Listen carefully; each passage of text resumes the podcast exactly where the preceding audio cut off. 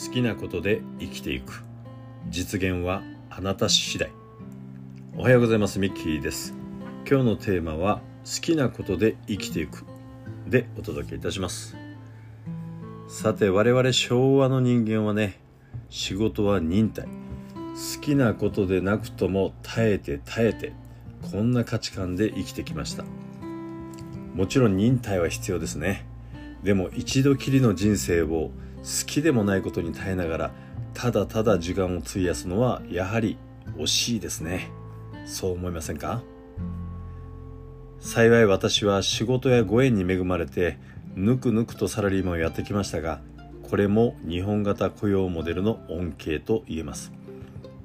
しかし日本全体を見渡せばどうでしょう？耐えるばかりで自らのキャリアややりたいことに真剣に向き合ってこなかったのが我々。それが今の日本経済競争力の低たらくを生んでいると私はそう思っています。悪いのは国でも政治でもありません。自立していない我々の問題だと思います。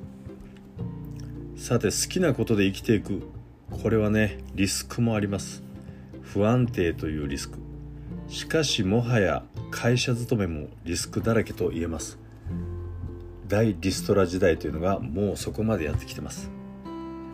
リスクを回避するためには自分の価値を高めるしかない。つまりは幸せになるためには自分を磨き続けるしかないと思います。社会と対話しながら自分がしたいことできることが何かを自らに問い続け学びそして実践をする。自律的なキャリア形成ですね。好きなことを心から楽しむ人に人やお金が集まってくる。こういった流れはますます加速します。流れに乗る人そして乗らずに耐える人。幸福度が二極化をしていきます。2030年の日本社会はそうなっていきます。さああなたはどちらを選択しますか？